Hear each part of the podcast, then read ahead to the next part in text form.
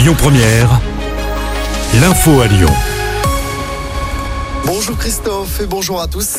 Dans l'actualité, cet accident qui a fait un mort et un blessé près de Lyon, ça s'est passé hier vers 18h sur l'A7 entre Condrieu et Vienne. Un des véhicules impliqués circulait à contresens.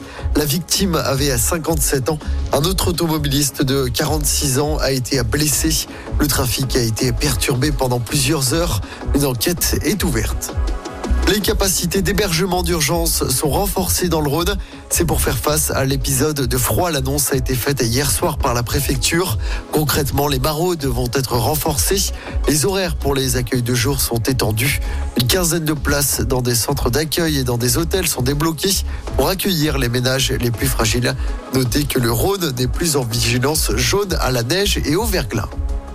On attend le nom du successeur d'Elisabeth Borne au poste de Premier ministre? C'est Gabriel Attal qui fait figure de favori. L'actuel ministre de l'Éducation nationale deviendrait à 34 ans le plus jeune Premier ministre de la Ve République. Réponse normalement en fin de matinée. Le dernier hommage à Claude Bloch. Aujourd'hui, ses obsèques sont célébrées tout à l'heure à Lyon. Le dernier survivant lyonnais d'Auschwitz est décédé il y a plus d'une semaine à l'âge de 95 ans. Ses obsèques se dérouleront dans l'après-midi au crématorium de la Guillotière. La Lyonnaise Pomme, nominée aux Victoires de la musique 2024, elle a été sélectionnée dans la catégorie concert. Pomme est en concurrence avec Damso, Big Fleo Oli et Chaka Ponk. La chanteuse Zao de Sagazan fait la course en tête avec cinq nominations, dont celle de la révélation féminine. La cérémonie des Victoires de la musique se déroulera le 9 février.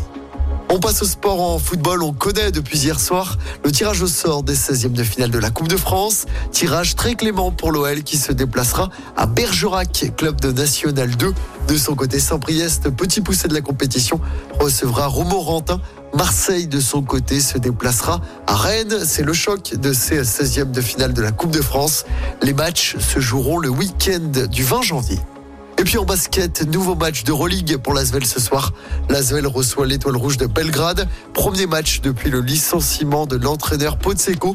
C'est Pierrick Poupet qui sera sur le banc ce soir. Et le match débute à 20 Écoutez votre radio Lyon Première en direct sur l'application Lyon Première, lyonpremière.fr et bien sûr à Lyon sur 90.2 FM et en DAB+. Lyon Première